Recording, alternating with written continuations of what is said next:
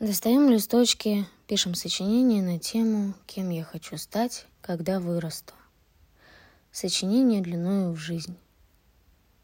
Хорошо ли вы себя знаете? Какого цвета ваша душа? Вкус одной сигареты на двоих и клюквенного напитка. Звук. Стук колес ускоряющегося поезда.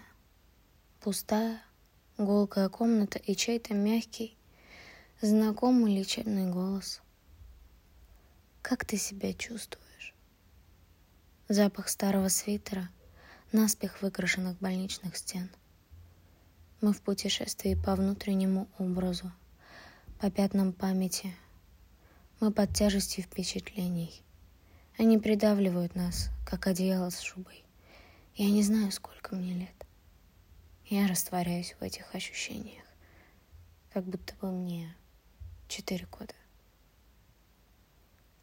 Температура горячая, кровь из носа, ледяная вода. Но даже если в пустоте оказываешься, и никого рядом нет, надо верить. Вдруг стало очень холодно. Все тело затрясло. Было ощущение, что весь холод, вся зима снаружи из темноты проникла в теплую квартиру. Настроение, когда не знаешь, с чего начать.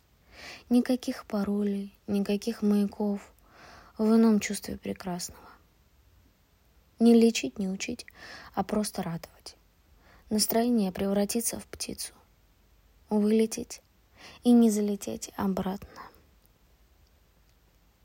Место в экстремистской ячейке на задней парте, в третьей книге царства, в девятнадцатой главе, где Господь повелевает Илии подняться на гору. Там сильный ветер, землетрясение, гром, и Господь говорит с ним, но не через гром и мощь стихии, а в тихом ветре.